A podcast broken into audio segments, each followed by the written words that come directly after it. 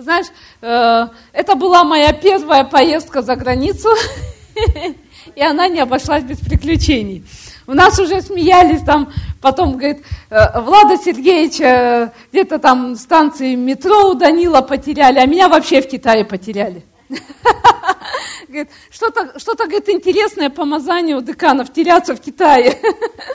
Представляешь, сначала наш рейс задержали на полчаса, потом мы вроде бы благополучно вылетели, э, вся команда, все, кто были там, стюардессы и э, там все остальные, никто не говорит ни по-русски и очень-очень плохо по-английски, потому что когда они говорят по-английски, ты даже не понял, что он с китайского уже перешел на английский.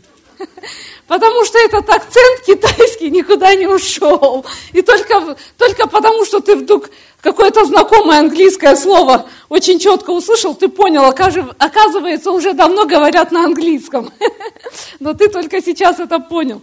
И вот мы в полете уже час, два, и, и нам сказали, максимум два часа вы будете в полете. И мы, мы уже ждем приземления, я уже хочу спать. Это такой а, а, китайский ави, авиалинии самолет.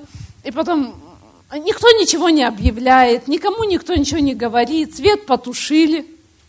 Мы думаем, ну обычно, когда приземляются, свет включают, и э, свет потушили, мы смотрим, уже три часа летим.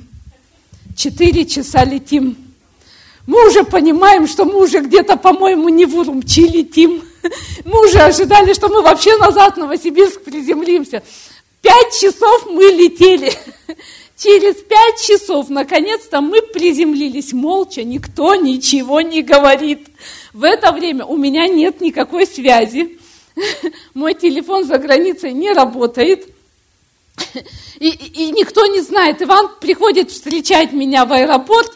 Аэропорт закрыт полностью. Никого нет, все двери закрыты. Он не понимает вообще, что происходит. Где самолет, где пассажиры, где что. Потеряли Ирину Викторовну. Он уже бегал там, бегал по этим зданиям, пытался кого-то найти. И потом, конце концов, мы выходим в аэропорт, в аэропорт там самолет подъехал, этот вот э, коридорчик нам поставили, мы проходим, и мы все пытаемся узнать, где мы есть вообще, потому что никто не знает, где мы. И в конце концов нам, наконец-то, там с нами летели девочки, китаянки, русскоговорящие, очень хорошо говорящие по-русски, и они просто спасали нас там. Они переводили везде и всюду. И они нам объяснили, что оказывается, в Урумчи была нехорошая не погода, и там э, взлетная полоса обледенела. И поэтому они побоялись садиться и увезли нас на юг провинции, в горы. Э, это город Кашкар – ну, по-китайски Каши, и он находится на границе с Пакистаном и Афганистаном. И я так попала прямо на самую границу. И там в основном одни мусульмане вокруг. И потом, я, когда в гостиницу нас расселили, и я там Вичат подключила, больше ничего не работает, и пастор узнал, что я где-то там в Кашкаре, и он пишет, ура, выходи из гостиницы, все фотографирует, ты попала туда, где, говорит, я еще не был даже. Ты в первый раз в Китае сразу попала в какое-то место, где никто из нас не был. И в это время Иван уже все про Кашкар узнает и пишет, что это э, находится на границе с Пакистаном и Афганистаном, э, что там основное население мусульмане. Пастор пишет, Ира, не выходи из гостиницы. Но, но я помолилась там за этот город. И еще я думаю, что ничего не бывает случайно. Женщина, как, которая попала со мной вместе э, в номер в гостинице, э, очень сильно жаждала Господа. И она, э, у меня еще там началась сильнейшая головная боль, ну, может быть, я не знаю, потому что высоко в горах или что, но такая головная боль, что я даже ходить не могла. Она со мной просто как нянька там была, несколько часов это длилось, но пока она со мной нянчилась, я ей проповедовала. И пока она со мной меня до, до, до ресторана водила под руку и обратно тоже, я ей проповедовала. И потом она говорит, слушай, а расскажи, что там с концом света вообще? Когда он будет? И, и Бог дал мудрость. Я говорю, слушай, какая разница, когда будет конец света? Вот тебе какая разница? Я говорю, будет завтра, он через сто лет. Ты вот скажи просто, ты знаешь, когда твой лично конец будет? И она смотрит, говорит, не, не знаю. Я говорю, ты сегодня вечером что будет уже? Знаешь? Не, не знаю. Я говорю, так вот о своем надо подумать, а не о большом конце света. Она говорит, а что делать-то? Делать-то чего? Я говорю, молитва покаяния. И она давай искать там в интернете, чтобы Библию скачать, там не получилось. Пообещала дома приехать и скачать Библию. И назад из Урумчи мы опять вместе летели с ней. И прямо вместе сидели. И там была сильная туманность, такая облачность была, что мы летели в таком, знаете, как будто сквозь стену, ничего не видно. Мы сидели, э, наши места были рядом с крылом самолета, и кончик крыла только потому, что там лампочка мигала, этот огонечек, а его не видно было, и у нее такая паника была. А у меня Мира, она паникует, она за меня хватается. Я открыла планшет, открыла ей 90-й псалом, и она всю дорогу просто чуть ли не орала на весь самолет, так что все русские слышали 90-й псалом. Всю дорогу все, все рядом сидящие слушали 90-й псалом. Так что ничего не бывает случайно. Все хорошо. Ну и еще раз говорю, огромный привет из Румчи. На самом деле я очень сильно от сердца говорю, когда говорю, что вы не представляете, какая благодать есть у нас. Когда мы можем, да, мы не в своем зале, ну да, так получается, мы там не можем больше собираться. Но тем не менее у нас все равно еще есть залы, есть возможности собираться, прославлять Господа. Послушай, вот просто никогда не упускай эту возможность. Когда мы проводили служение там в Урумчи, в квартире, это нужно было делать тихо, молиться тихо, шепотом, говорить негромко, потому что э, мимо двери могли проходить люди. И не дай Бог, чтобы кто-то что-то подслушал. Потому что неизвестно, кто там ходит и кому он может это рассказать. И тогда для всех, кто там находится, конечно же, была огромная опасность. Э, поэтому вот все так тихо, и поэтому ты не представляешь, какое наслаждение после недельных служений, шепотом практически, просто славить, кричать и вообще вот наслаждаться тем, что здесь есть. Цени это. Знаешь, всегда, когда я в Абакане была, я никак не могу перейти к служению, ну ладно, перейдем сейчас. Я когда в Абакане была, и там было свое здание – и мы учились в библейской школе, нам всегда говорили, вот вы уедете, вы поймете, какая это ценность. А я была из той церкви в Абакане, поэтому другого на тот момент не знала. И мне казалось это нормально, свое здание, свое помещение, я так привыкла. Но нам всегда говорили, вот уедете куда-нибудь, вот, вот, вот не будет своего здания, вы поймете, какая это благодать. И когда я уехала, я поняла, что такое свое здание. Точно так же надо было поехать в Китай, неделю шепотом проводить служение, чтобы понять, какая благодать здесь собираться вместе, славить Бога, кричать Ему, танцевать перед Ним. Аллилуйя! Аллилуйя! Бог хороший, аминь. Но тем не менее, мы все равно будем говорить и продолжать немножко ту тему, о которой мы говорили эти дни. И моя тема, так скажем, проповедь сегодня называется «Наставь юношу в начале пути». И знаешь, я не боюсь повториться с теми, кто вел эти семинары и кто проповедовал эти дни, потому что я знаю, что Писание очень часто говорит нам, и там очень часто встречается такое слово, как «напоминай», «напоминай», «напоминай». А если еще учесть, что многих из вас там не было, тогда тем более надо многим из вас некоторые вещи напомнить. Итак, притча 22 глава, 6 э, стих говорит, «Наставь юношу в начале пути его, и он не, не уклонится от него, когда и состареет». Другое местописание, Псалом 126, хочу, чтобы мы открыли вместе его. Открывайте, открывайте. Я не знаю, там эти ваши электронные. Я понимаю, что они не шуршат, но все равно открывайте. Или бумажные, если бумажные, пошуршите. Приятно. Итак, Псалом 126. Я его весь люблю, поэтому буду читать весь, а потом остановлюсь на маленьком отрывке. Итак, смотрите. Блаж... Если Господь не созиждет дома, напрасно трудятся строящие его. Если Господь не охранит города, напрасно бодрствует страж. Напрасно вы рано встаете, поздно просиживаете, едите хлеб печали, тогда как возлюбленному своему он дает сон. Вот наследие от Господа, дети, награда от Него, плод чрева.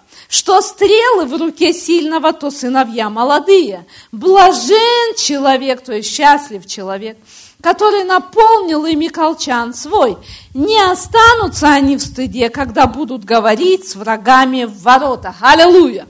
Я думаю, что я не новое местописание вам прочитала, и большинство из вас много раз слышали и про колчан, и про стрелы, и как-то у нас сразу в нашей голове, я не знаю, может это в моей так было, но я думаю, что и многих у вас также, когда мы читаем про колчан и стрелы, мы просто представляем себе многодетную семью.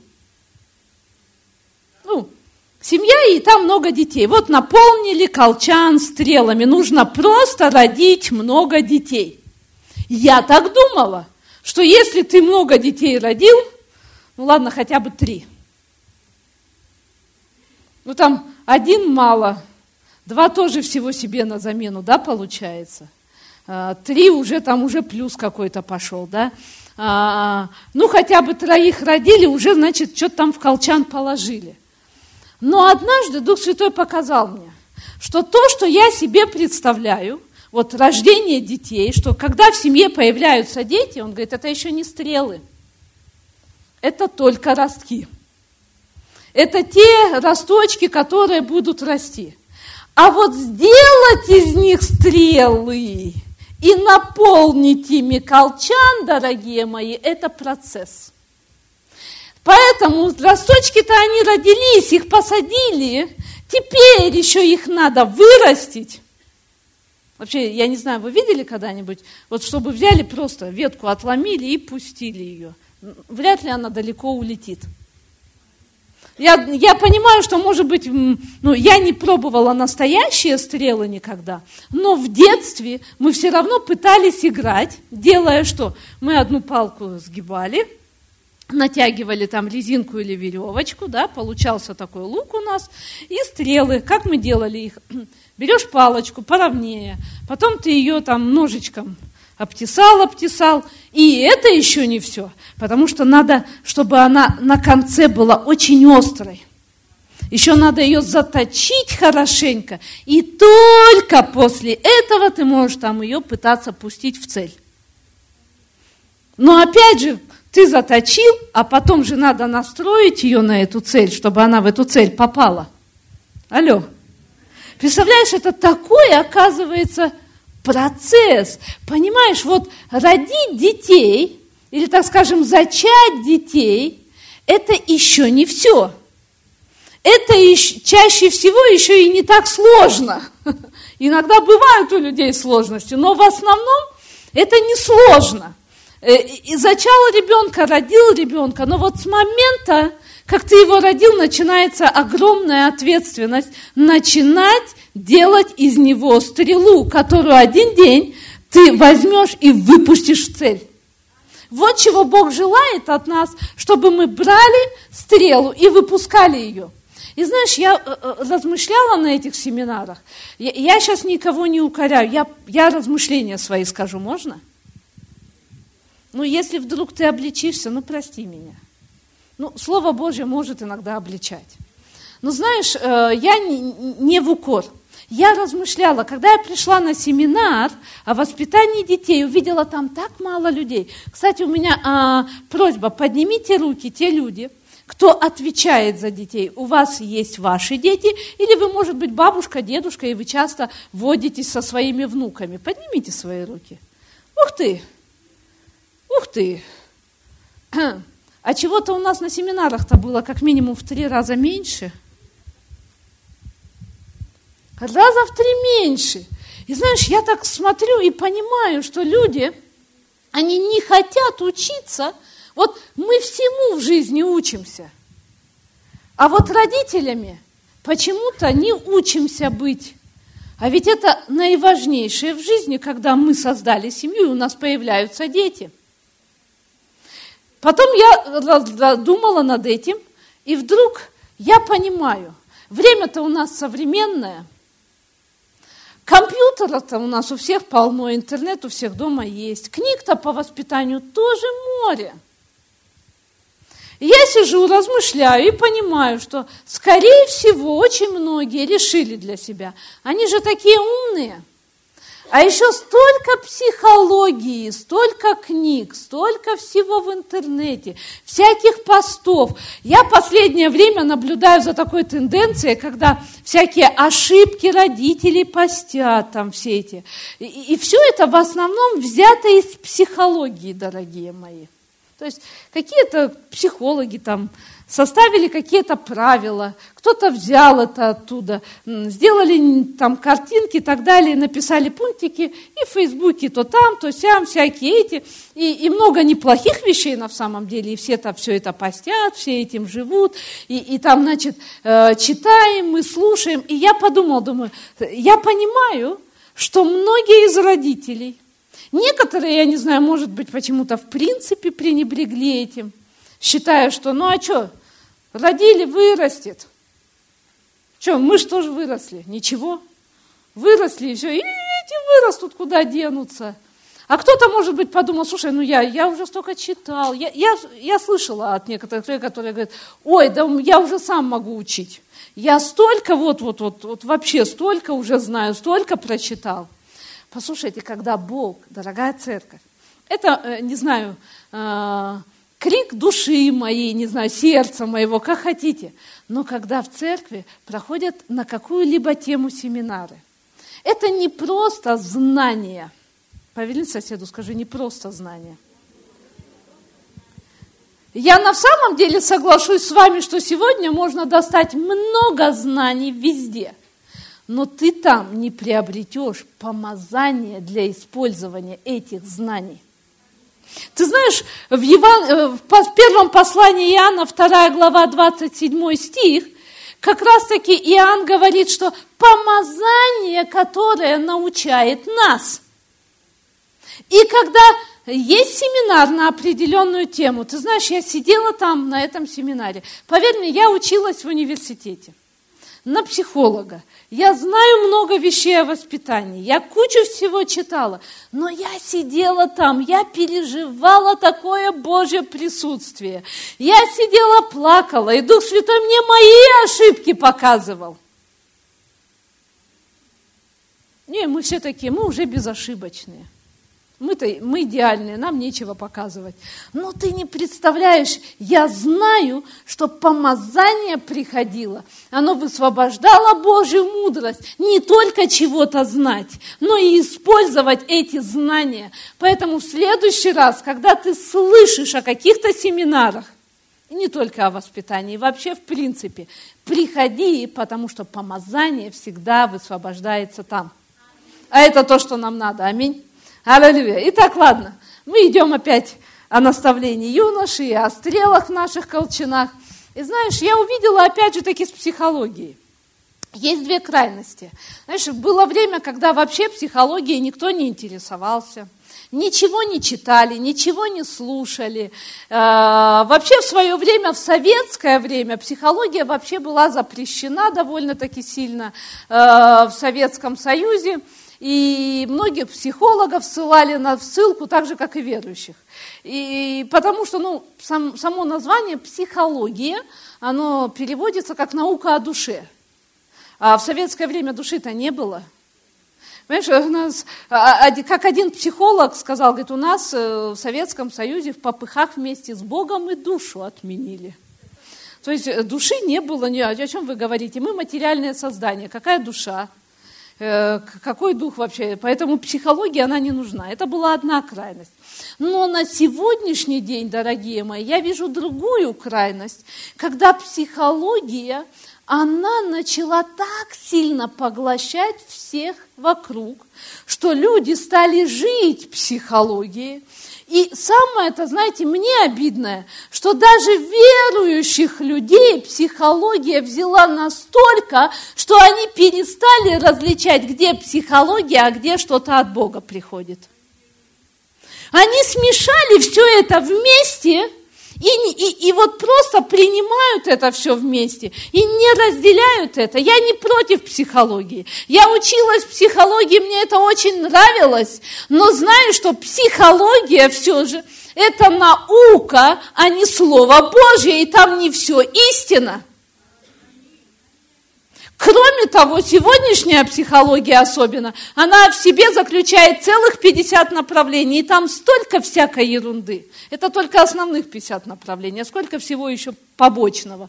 И если ты посмотришь, то, наверное, преобладает очень сильно сегодня в обществе это гуманистическая психология, на основании которой все и строится, и воспитательные процессы строятся, и, и все, все, все, все, все. Гуманистическая психология правит. Ты знаешь, я хочу сказать тебе, мы христиане, мы верим Богу, но мы не гуманисты. Ты скажешь, а что плохого быть, быть гуманным? Ну, может, гуманным быть неплохо, но мы не гуманисты, потому что гуманизм подразумевает, что в центре всего стоит человек. Что все чаяния, все желания человека должны исполняться.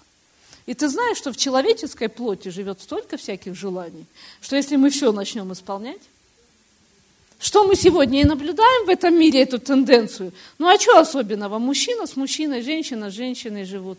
Там э, еще какие-то вещи происходят. Ну, все, все, человек имеет на все право, понимаешь ли, в этой гуманистической психологии. Так вот, сегодня гуманистическая психология, она так сильно входит в умы людей, когда учит о воспитании и говорит о том, что мы с вами должны давать детям много свободы и вообще никаких ограничений. Хочешь вырастить творческую личность, как можно больше свободы дай, дай ребенку. Пусть делает все, что хочет. Не ограничивайте ребенка вообще. Свобода, свобода, еще раз свобода. И ты знаешь, что это крайность? И я хочу сказать тебе, что это входит в ума и сердца людей. И я больше хочу сказать, что многие из вас сегодня тоже пропитались этим. Многие из верующих родителей пропитались этим также. Может быть, они не заметили, как это пришло в их жизнь. Но я сегодня иногда, знаешь, слышу такую вещь, и я думаю, что в зале такие люди могут оказаться, когда ты думаешь, нельзя заставлять ребенка ничего делать вообще. Нельзя заставлять ребенка ходить в церковь. И вообще нельзя ничего его заставлять, нельзя принуждать, не давите на ребенка. Пусть сам выбирает, вырастет, выберет. Ну, не хочет, хочет, хорошо, не хочет, ладно, не буду его заставлять в церковь ходить. И понимаешь, вот это вот внушается нам. Это вот просто входит через книги, через всякие передачи и так далее. Все это входит в то, что дайте ребенку больше свободы, пусть сам принимает решения. И порой дети принимают решения, которым они абсолютно еще не готовы. И это очень сильно разрушает их жизнь. Потому что когда-то им не вовремя, ты слышишь, о чем я говорю? Есть время для самостоятельных решений, но есть время, когда, знаешь что, стрелы в колчине, они в руке у сильного. Эти стрелы должны быть в наших руках. Они не сами по себе вдруг сделались стрелами. И они не решили. Это кто-то взял эти стрелы и сделал из них эти стрелы. Ой, ну нет, ну о чем вы говорите? Нельзя давить на ребенка. Знаешь что, я хочу сказать такую вещь интересную. Вот если мы возьмем этих людей, или этих родителей, которые говорят, не давите на ребенка, дайте выбор, э, пусть поспит в воскресенье, но ему же отдыхать надо. Э, на секции ходить надо, пусть ходит. Ну, ну что поделать, совпало со служением, там туда ходит, пусть сюда ходит, спит в конце концов дома. Интересно, да? Ну вот этих же самых родителей давайте спросим, а как насчет ежедневного подъема в школу? Они же не дают им выбор в этом. Они каждое утро поднимают. И если он не хочет просыпаться, они помогут. Ой, ну нельзя же давить на ребенка-то. Ну почему-то они поднимут, если надо, хорошенько, встряхнут и отправят в школу. Знаешь почему? Потому что они понимают, что образование в сегодняшнее время – это очень важно для ребенка. И если он не получит образование, его жизнь, она будет разрушена. Максимум пойдет, ну там, не знаю, у меня, у меня ощущение, что скоро в дворнике тоже будут с дипломом с каким-нибудь принимать. Кто его знает? Ты не представляешь, как мир быстро прогрессирует, какой-нибудь там электровеник изобретут, которым управлять надо уметь еще. Через какой-нибудь особый компьютер, сам сидишь где-нибудь в комнате и так далее. Он там все уже, весь двор почистил. Но это мои фантазии, но может быть. И тогда уже даже дворником ты не устроишься без, без образования. Но э, мы понимаем, мы как родители и эти люди, которые о свободе кричат, тем не менее они понимают, что ребенка надо заставить учиться. И представьте себе, если бы мы взяли и дали детям свободу делать все, что они захотят. Вот только себе представьте. Я не знаю, ну, у меня, ну вот, слава Богу, лак на голове, а то бы, наверное, волосы дыбом стали. Потому что вряд ли бы они захотели каждое утро вставать и ходить в школу. Они бы выбрали нечто другое, но не вставать и идти в школу. В школу. Моя дочь говорит, это точно. То есть они бы выбрали, она, говорит, а, она еще мне говорит, знаешь, говорит, э, ну, может быть, какие-нибудь первоклашки, которые еще не поняли, что такое учеба, они, наверное, бы пошли, а остальные уже говорят, все, уже, уже этой романтики нету, уже бы вряд ли захотели ходить в школу. Но, но почему мы так поступаем? Почему родители так поступают? Потому что они понимают, это важно, но послушай, церковь-то намного важнее. Ты понимаешь, церковь – это то, что построит их жизнь. Церковь – это то место, где они познать могут Господа. Церковь – это то место, где они могут пережить Его присутствие. Церковь – это то место, где они узнают, как обрести спасение. И, может быть, даже потом они уйдут, но они будут знать, куда вернуться. И они будут знать, когда что-то случится, как молиться и кому молиться. И я много свидетельств слышала от разных пасторов. Это был э, Руслан Белосевич, это пастор Александр из Назарета. Ты знаешь, было время, свое, э, когда пятидесятники, они, может быть, немного знали о воспитании. Но они вкладывали хотя бы Слово Божье в своих детей. И пришло время, там, к сожалению, дети ушли в мир – но из-за того, что они знали о Господе, в определенные моменты они обращались к Нему, и благодаря этому были спасены. Аллилуйя!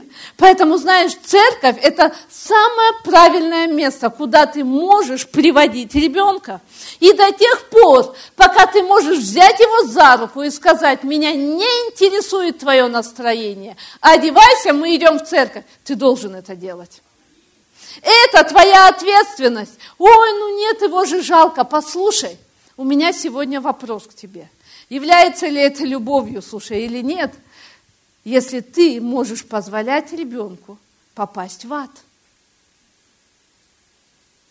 У нас была, приезжала замечательный детский служитель в прошлом году. Она привела такой пример потрясающий.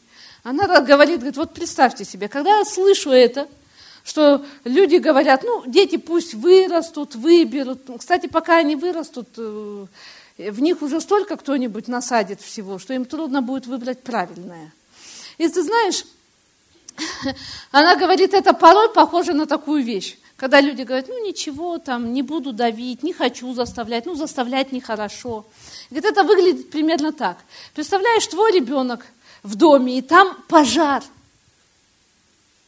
и ты забегаешь в дом и говоришь, слушай, если прямо сейчас ты не выйдешь, ты сгоришь вместе с этим домом, ты погибнешь. И он говорит, ну да, я понимаю, ну, я подумаю, я подумаю. вряд ли ты дашь ему выбор. Ты скажешь, так, у него, наверное, шок. Ты схватишь его за шкварник и вытащишь его оттуда. И никакого выбора ты ему не дашь. Поэтому, знаешь, пока у тебя есть возможность, пока у тебя есть эта власть, используй эту власть, возьми и приводи своего ребенка э, в церковь. Позволяй ему научаться быть в наставлении Господнем, переживать Божье присутствие. Знаешь, мы с тобой, мы являемся путеводителями или где-то водителями. Путеводители, я, знаешь, я увидела, что Писание говорит нам, что закон, который был дан Израилю, он не мог спасти. Это было невозможно, но закон исполнял важную роль написано, что закон был где-то водителем ко Христу. Израиль был образом детей, то есть они как дети, а закон, знаешь, что делал закон? Ограничивал, запрещал, наказывал, когда надо было наказывать, говорил, как жить, говорил, что делать.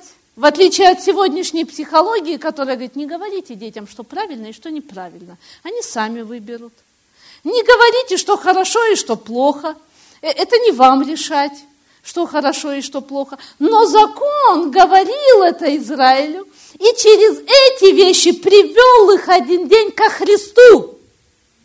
И наша с тобой задача быть такими путеводителями, где-то назидать их, наставлять их, учить их. Если надо наказывать и приводить их ко Христу. Аллилуйя. Вот это настоящая любовь. Знаешь, э, Рик Рейнер, он однажды рассказывал одну историю. Я знаю, у нас такие ситуации были. Он говорит, в их церковь пришла одна семейная пара, и у них был э, малыш. И вот как раз эта семейная пара имела вот такое отношение. Они говорили, что ребенку, чтобы развиваться, нужна свобода – Просто они должны делать все, что хотят, они должны двигаться сколько хотеть, и тогда у них будет хорошее умственное развитие. И вот прямо во время служения их ребенок начал бегать по залу. Он говорит, я наблюдаю со сцены, и я вижу, что родители не реагируют. Мало того, они не реагируют. И ты что мы очень сильно любим детей. Но когда дети бегают по залу, мы все еще их любим, но мы должны их дисциплинировать, дорогие родители. Потому что они могут мешать людям принимать Слово Божье. Кроме того, и сами, не, не слыша, не принимая и не находясь где-нибудь на детском служении, где правильно находиться. И вот он бегает. И он говорит, я наблюдаю, родители не просто не делают замечания, они еще ему как бы, давай, беги ко мне. Он бежит через передний ряд к маме, потом папа ему машет рукой, он от мамы бежит опять через передний зал к папе, и у них вот, понимаешь ли, побегушки все служение. Он говорит, я одно служение терпел, я второе служение терпел, я третье терпел, и потом я не выдержал и прямо со сцены сказал, сейчас же выйдите из зала и после подойдете ко мне в кабинет. И когда они после пришли вместе с ребенком, и он начал делать им замечания из огромной любви, они сказали, ну как же, ему же надо умственно развиваться. Он говорит, интересно, вот меня всегда родители с детства заставляли сидеть на служении. Ну как то развился? Все хорошо с моими мозгами. Ты знаешь, Рик Рейнер, пастор большой церкви в Москве. И кроме Москвы у него есть много в других местах церкви. Говорит, нормально все, развился, ничего. Сидел в служении вместе с родителями, хорошо развился. Аллилуйя. И знаешь, они обиделись, и они сказали, ах, вы так, вы не любите нас. Он говорит, тогда мы уйдем в другую церковь. И он сказал, «А, какая классная идея родилась у вас. И мы можем проводить вас под огромные аплодисменты. Дорогие мои, я не знаю, что-то так время быстро убегает просто. Но знаете что? Мне очень хочется сказать сегодня, дорогие родители, дорогие люди, кто отвечает за детей, наша задача, я имею в виду дедушки, бабушки, мы должны дисциплинировать наших людей. Нам надо дисциплинировать наших людей, знаю, детей. Знаете, когда мы приходим на домашние группы, когда мы приходим в другое место, позаботься о том, чтобы твои дети были благословением в том месте, где ты приходишь. Однажды Рик Креннер вместе со всей семьей был пригла- приглашен для того, чтобы ездить по церквям и проповедовать. И с ними ездил один пастор, он был старшим пастором среди этих церквей, и они пригласили Рик Рейнера вместе со всей семьей. Они вместе ездили, и были замечательные служения, все было хорошо, но после он пригласил их на обед, и он сказал, дорогие Денис и Рик, я очень вас люблю, именно поэтому я хочу сказать вам нечто. И один из, из детей их, из сыновей, у них трое сыновей, ну, отличался не очень хорошим поведением, и у них всегда с ним были проблемы. Он сказал, если вы не начнете воспитывать Павла, вас больше ни одна церковь приглашать к себе не будет. Если вы не начнете его дисциплинировать, вас больше ни одна церковь приглашать не будет – Послушайте, это так важно научиться и научить наших детей дисциплине. Научиться дисциплинировать их и, может быть, даже иногда наказывать их. Знаешь, Писание говорит нам о наказании также. И, и, и ничего страшного нет. И с каждым ребенком, конечно, надо по-разному. И одному достаточно вот так сказать, и все. И он по струнке встал, а другому иногда надо и розгу взять. Я не говорю о избиении, и я не говорю о все время реакции такой на, на все какие-то там шалости ребенка. Есть разные виды наказания, но иногда необходимо применить наказание для того, чтобы дисциплинировать ребенка, для того, чтобы он мог изменяться, для того, чтобы, понимаешь, тебе быть хорошим где-то водителем. Кроме того, если мы говорим о том, что мы с тобой где-то водители, тогда мы с тобой примеры прежде всего для них во всем. Они будут смотреть на нас, как мы ведем их. Они будут наблюдать за нами, как мы ведем их. Послушай, наши дети, я еще сейчас дам местописание о, о наказании, но знаешь что? Наши дети, они как глина – Вообще очень интересно, мы изучали психофизиологию. И наш психофизиолог в университете сказал одну интересную вещь. Он говорит, только человеческий ребенок рождается таким, как он рождается. Все животные рождаются с уже заложенными в них определенными способностями, которые разовьются, даже если их никто учить этому не будет. Они просто разовьются как инстинкты. Но человеческий ребенок рождается как белый листочек. Все, что ты в него вложишь, то будет в нем. Поэтому знаешь что, начинай воспитывать ребенка еще от утробы. Когда ты говоришь ему правильные слова, он реагирует. Когда ты благословляешь его, он реагирует. Когда ты пророчествуешь ему, когда он в утробе, он реагирует. И знаешь, что это по Писанию, я не придумываю это. Вспомните историю когда э, Елизавета была беременная, и к ней пришла Мария. Елизавета была беременна Иоанном Крестителем. И Иоанн Креститель, услышав голос Марии, взыграл в чреве. Он, он отреагировал на помазание. Аллилуйя. Дети реагируют на помазание. Ты можешь сказать, ну, такие маленькие – даже в утробе, если ты говоришь им слова веры, если ты, не знаю, молишься и прославляешь Господа, они привыкают находиться в присутствии Божьем. Поэтому знаешь, что когда они родились, они как глина. Если ты не будешь из них лепить, кто-то из них все равно что-то слепит. Вопрос, кто будет лепить из твоих детей? Тебе сегодня решать, кто будет лепить из твоих детей – и лучше, чтобы это был ты. И тогда тебе знаешь, что все эти психологические штучки насчет того, что не надо давить на детей, не надо заставлять, выкинь это навсегда из своей головы.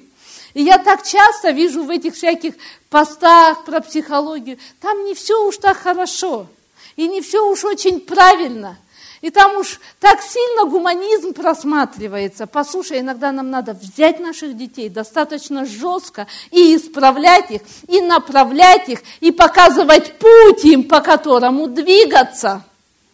Это наша с тобой задача показать им путь. Мы с тобой путеводители ко Христу. Аминь. Кстати, вот это место Писания, притчи 22 глава, 6 стих. «Наставь юношу в начале пути».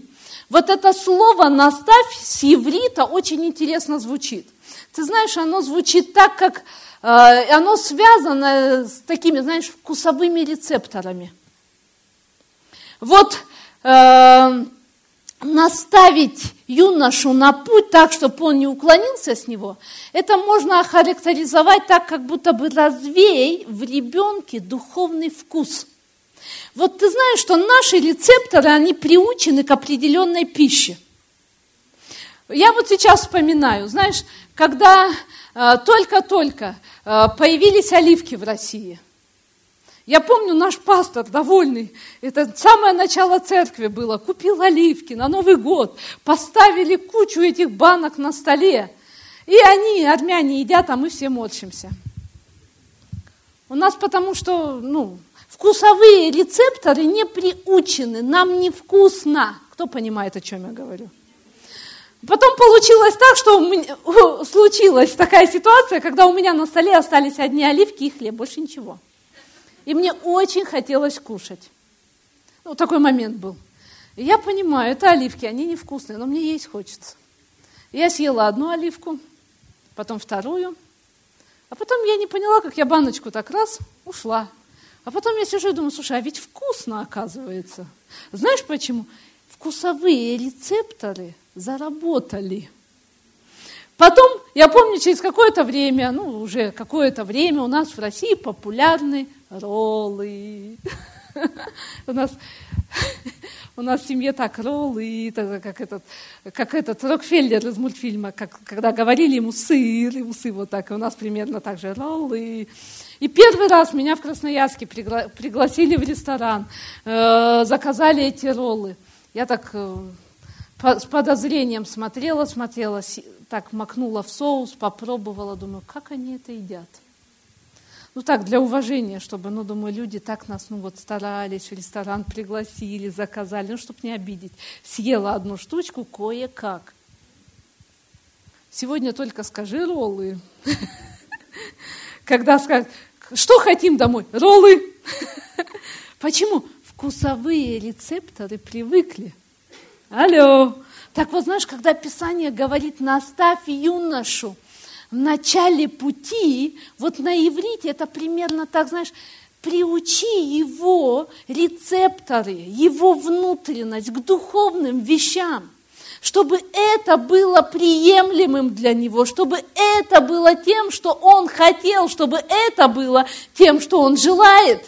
Аллилуйя. Вот это должно быть в нем. И очень часто, знаешь, те вкусы, которые родители развивают у нас в детстве, сохраняются на всю жизнь. Если, знаешь, вот мама вот так борщ варила, скорее всего, до конца жизни человек будет вот такой борщ любить. Потому что, знаешь, сколько рецептов борща оказывается? У-у-у. Но вот, вот он будет вот такой борщ, или она вот такой борщ любить. Почему? Приучили в детстве. Поэтому Писание говорит, наставь юношу, исправляй, наставляй, путь правильный показывай, говори, что правильно и что неправильно – Аллилуйя! Это твоя задача как родителя, если ты не будешь это делать. Если мы как церковь не скажем нашим детям, что правильно и что неправильно, тогда они будут познавать в этом мире свои понятия. И это то, что мы не должны допустить, но мы должны показать им, что правильно и что неправильно. Конечно, знаете, честно, иногда проще вообще перестать воспитывать. Вот иногда устают родители, а родители устают – и проще всего сказать, а, на тебе планшетку, иди там, посиди, мультик посмотри. Или вон телевизор включи, иди, все, иди с глаз. Иди, проще. Но когда ты поступаешь так, ты разрушаешь их жизнь. Когда ты поступаешь так, ты потом будешь пожинать плоды этого, и они не будут хорошими – Поэтому проще сунуть планшетку, проще сунуть телефон, но правильно наставлять и воспитывать. И, конечно, в этом придется проявить терпение, придется проявить э, определенную, знаешь, как сказать, последовательность, постоянство необходимо в этом. Но представляешь потом, когда один день ты тот самый блаженный человек, который достает стрелу из своего колчана и прямо в цель. Аллилуйя! И тогда ты счастлив, потому что твой ребенок попал в цель благодаря тому, что ты приготовил. Это твоя власть. Это э, не отдавай эту власть никому. Притчи, 29 глава, 15 стих. Очень быстро хочу полистать и показать немножко. Притчи, 29 глава, 15 стих. А, а, кстати, сейчас, знаете, очень много рекламы в интернете, курсов для, по воспитанию родителей называются «Воспитание без наказания». Слушал кто-нибудь, нет? Я честно скажу, я не верю в воспитание без наказания. Это психология, это не Слово Божие. И психология, это э, есть хорошие вещи там. Но понимаешь, психология, как я уже сказала, это, это душа, это все, что связано с душой. А мы-то с тобой люди духовные – и нам-то надо подчинить душу нашему духу. И научить детей подчинять их душу, их духу. Аллилуйя, аминь. И духу Божьему. Так притча 29 глава 15 стих. Розга и обличение дают мудрость, но отрок, оставленный в небрежении, делает стыд своей матери. Притчи 23 глава, 13 стих. 13 стих. Не оставляй юноши без наказания. Если накажешь его розгою, он не умрет. Я сразу оговорюсь, я, я, я не пропагандирую избиение детей. Потому что с этим тоже, к сожалению, в истории были крайности. Не надо избивать, не надо чуть что хвататься за ремень. Э, бывают случаи, когда надо это сделать, сделай. Это правильно. Сделай это с любовью. Из любви наказывай. Знаешь, э, это очень важно. Я как раз сразу следующее и заканчивать потихоньку буду, но перейду, не могу об этом не сказать. Я, конечно, говорю о, о наказании, о, о дисциплинировании больше, наверное, потому что именно в этой области психология больше всего давит и говорит против Писания о том, что нельзя наказывать. Но знаешь, будь мудрым, проси у Бога мудрости, как наказывать. Это может быть не только ремень, это может быть не только розга. Но еще раз говорю, иногда это очень действенно. Знаешь, у нас, и, кстати, чем раньше ты начнешь, тем раньше ты закончишь ее применять. Мы на своем примере увидели это. Знаешь, было время, когда Эстер было 4 года и 5 лет, и это был какой-то период, когда мы очень часто использовали ремень. Но потом пришел период, когда нам не нужно было ремень, достаточно было слова. Но в тот момент, когда мы использовали ремень, бабушкины методы воспитания советского стиля, она говорила, вы изверги. Что же вы делаете? Нельзя ребенка ремнем. И мы говорили, иногда надо. И мы говорили ей, дочь, мы делаем это потому, что любим тебя. И иногда, когда я собиралась ее наказать, я говорю, Стет, почему я это делаю? Потому что ты меня любишь. А потом мы как-то раз попали в одно место, где там ребенок очень сильно баловался, мальчик, и родители не реагировали. И она мне говорит, мам, смотри, этого мальчика родители вообще не любят. Он говорит, что попало делает? А они ему ничего не говорят. Они его не любят. И она понимала, что это необходимое дисциплинирование – Потому что это то, что приносит результат. Это потому что из любви, потому что мы хотим, чтобы они выросли хорошими. И знаешь, что я хочу сказать тебе? Ребенок, он уже рождается с определенными греховными вещами в своей плоти. И греховным вещам учить не надо. И поэтому для того, чтобы эти, это своеволие, эти греховные вещи помочь ему преодолеть, иногда придется применять наказание – и оно порой очень хорошо действует. И ты знаешь, Бог так сотворил, интересно, что у нас есть одно очень такое хорошее, мягкое место. Я больше хочу сказать, я как психолог тебе говорю, что не случайно существует поговорка, что если сюда напрямую не доходит, вот отсюда дойдет. Кто-то, видимо, очень сильно да, применяет сейчас ремень. Но дело в том, что вот в том самом мягком, приятном месте есть некие рецепторы, которые реально очень сильно напрямую с головным мозгом связаны. Некий такой, понимаешь ли, массаж мягкого места активирует вот здесь клетки и мозговую деятельность очень хорошо. Поэтому иногда это очень, иногда, когда нам приходилось применять ремень, ох, потом, как долго вообще не приходилось о многих вещах разговаривать. Просто очень долго. Поэтому еще раз говорю, не бойся этих вещей, не бойся дисциплинировать своего ребенка. Сделай так, чтобы, знаешь, что люди хотели тебя приглашать вместе с твоим ребенком. Аминь. Чтобы он был благословением. Но теперь послушай, невозможно делать это. И нельзя делать это, если ты не даешь ребенку много безусловной любви.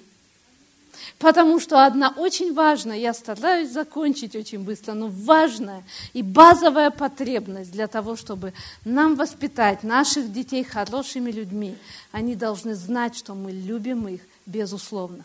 Нам могут не нравиться их дела, но мы любим их. Знаешь, что никогда не говори своему ребенку, ты плохой, ты нехороший говорит, ты хороший, но просто поступок был нехороший. Потому что когда ребенок знает, что он хороший, но это поступок был нехороший, поступок можно исправить. Но если он считает, что это он нехороший, тогда он не захочет меняться. Поэтому много безусловной любви. Сделай так, чтобы они знали от самого начала, как только произошло зачатие, говори ему или ей, что ты так ждал их, что они долгожданные, они любимые, они благословение твое. Аллилуйя! Говори это им, я не знаю, потому что, может быть, ты так сильно любишь своих детей, но не выражаешь им своей любви, тогда они не чувствуют, что ты их любишь но им так важно чувствами чувствовать, что ты их любишь, обнимай их. Даже когда они растут, даже когда они подростками становятся, и им кажется, что они такие вот уже взрослые, ну что тут телячьи нежности проявлять? Ну это при, при, при их сверстниках не обнимай, ладно. Но когда дома одни, все равно обнимаем, это очень нужно. Аллилуйя обнимай, не знаю, там, говори им слова любви. Они должны знать, что ты их любишь. И это так важно, чтобы твои дела и твои слова совпадали, чтобы и единство в этом было. Поэтому люби их от всего своего сердца, по-настоящему. Давай им любовь так, чтобы они знали, но в то же самое время, послушай, это твои стрелы в твоей руке. В твоей руке, скажи, в моей руке. Поэтому тебе надо их дисциплинировать, тебе надо их научать, тебе надо влиять на их жизнь, тебе надо показывать им правильный путь. Аллилуйя! Причем, можно, чтобы прославление, тут музыканты пришли. Причем, послушайте, очень важно. Бог сотворил семью таким образом, что в каждой семье должен быть папа и должна быть мама. И когда вопрос стоит воспитание детей, ну, что мама это делает, это как-то, ну, ну, понятно, это само собой, это естественно. Но папа, он чаще всего бывает вне дома и много зарабатывает денег и думает, что это достаточно. Я заработал денег, купили там ребенку, что надо, я исполнил свою часть. Дорогие папы, вы так нужны своим детям. Дети нуждаются в вас. Я верю, что если ты здесь, и ты мама, и ты одна, может быть, я не знаю, твой муж ушел, может быть, его не было, в принципе. Может быть, он умер, я не знаю. Но ты осталась одна, и у тебя есть ребенок. Я верю, что Бог дает тебе особую благодать сейчас во имя Иисуса Христа хочу, чтобы подняли руки. Те, кто ты мама и ты одна воспитываешь ребенка. Подними свою руку, держи. Я хочу молиться за вас, просто там, где вы есть. Если вам удобно и нормально, можете встать. На месте, просто встаньте. Те люди, которые рядом, протяните к ним свои руки. Отец, во имя Иисуса, мы высвобождаем благодать, Господь. Благодать от Тебя. Растить этих детей, готовить эти стрелы, Отец. Во имя Иисуса. Пусть мудрость от Тебя будет. Пусть власть от Тебя будет, Господь, во имя Иисуса. Аллилуйя. И пусть эти дети, Господь, они знают Тебя, и они будут приготовлены для той цели, которую Ты имеешь для них. Во имя Иисуса. Во имя Иисуса. Аллилуйя. Аллилуйя. О, и знаешь, что если ты папа, и ты здесь, знаешь, что просто хочу, чтобы ты посмотрел свое сердце. А как много ты занимаешься воспитанием своих детей. Не просто добываешь для них материальные вещи, это важно. Я верю, что твоя жена и твои дети благодарны тебе за это. И женщина, если вы не благодарны, покайтесь в этом. Но знаешь, это не вся твоя ответственность. Потому что важная, важная часть папы в воспитании, которую мама исполнить не может. Есть так много, чего должен сделать папа. Знаешь, когда папа, он пример в семье. Это так здорово, когда дочь смотрит на папу и говорит, я хочу, чтобы у меня был такой муж. Аллилуйя. Это так классно, когда папа садится, не, что папа говорит со своим сыном, это понятно. Но знаешь, это так классно, когда папа садится с дочерью и говорит с ней о том, какой должен быть ее жених в будущем. Знаешь, когда папа дарит на 8 марта не только маме цветы, но и дочери. И она вырастает с пониманием, мой жених должен дарить мне цветы, потому что он будет как мой папа. Аллилуйя. И знаешь, когда придет время ей для того, чтобы выйти замуж, она не побежит за кого попала. Она не пойдет за любого, она не, не выйдет замуж за того, кто будет избивать ее впоследствии. Она будет аккуратна в том, чтобы выйти замуж правильно. И она будет слушать советы своего папы, правильный ли это жених или нет. Они скажут просто, а мне все равно, что вы тут говорите, я решила выйти замуж, я выйду замуж. Послушай, это так классно, когда папа рядом с, со своим сыном, когда он проходит определенные возрастные категории. Потому что несколько раз во время своего взросления мальчик, сын, он проходит половую идентификацию. Он должен увидеть, что такое настоящее мужество, что такое быть мужчиной, как быть мужчиной и как вообще строить отношения с девочками. Аллилуйя! Кто научит этому наших мальчиков? Дорогие папы, это ответственность на вас. Вы будете в это время рядом со своими сыновьями.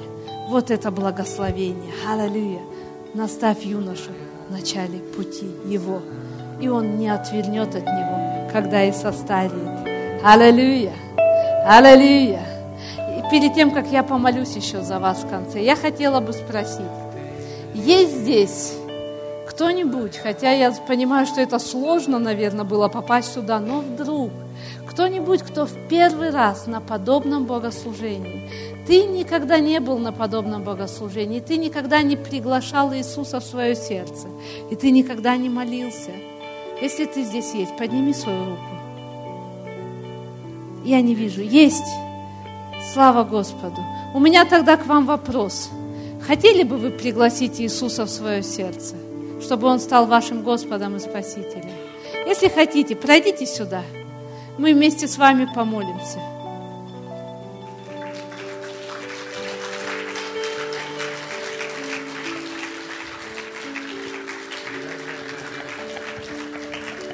Давайте мы все вместе встанем. Как тебя зовут? Женя, очень приятно. Меня Ирина. Ты знаешь, Писание говорит нам, что для того, чтобы принять спасение, иметь спасение Божье, не надо на самом деле делать какие-то очень сложные вещи. Все, что нужно, верить своим сердцем, что Иисус Христос, Он умер за тебя и воскрес. Ты веришь? Если ты веришь, тогда осталось только помолиться и произнести это своими устами. Церковь поможет нам, хорошо? Давайте мы вместе помолимся. Господь Иисус, я прихожу к Тебе сейчас, такая, какая я есть. Господь, я прошу Тебя, прости меня за все мои грехи, которые я помню и которые не помню. Я прошу Тебя, будь моим Господом и Спасителем. Я открываю свое сердце для Тебя. Пожалуйста, войди в него и измени мою жизнь, Господь. Во имя Иисуса. Аминь. Аминь. Аллилуйя.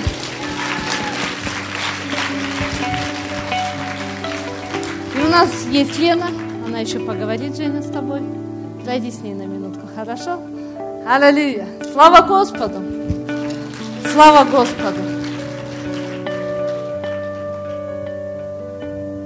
И я хочу, чтобы если здесь есть, я буквально две минуты. Если здесь есть семьи, я хочу, чтобы вместе встали. И если ваши дети здесь, я хочу, чтобы вы сейчас взяли своих детей с собой. Семьи, я хочу, чтобы вы встали вместе. Если дети есть, возьмите детей. Если они на детском, там заберите их сюда. Возьмите их себе сейчас. Если ваших детей нет здесь, помолитесь за них сейчас. Но семьи, которые здесь, и ваши дети здесь. Дорогие родители, скажите своим детям, как вы сильно их любите, какие они долгожданные, и что они благословения для вас. И они благословения от Господа. Аллилуйя. Писание говорит, это точно так. Слава Господу. Аминь. Я хочу благословить вас. Во имя Иисуса мы благословляем семьи в нашей церкви.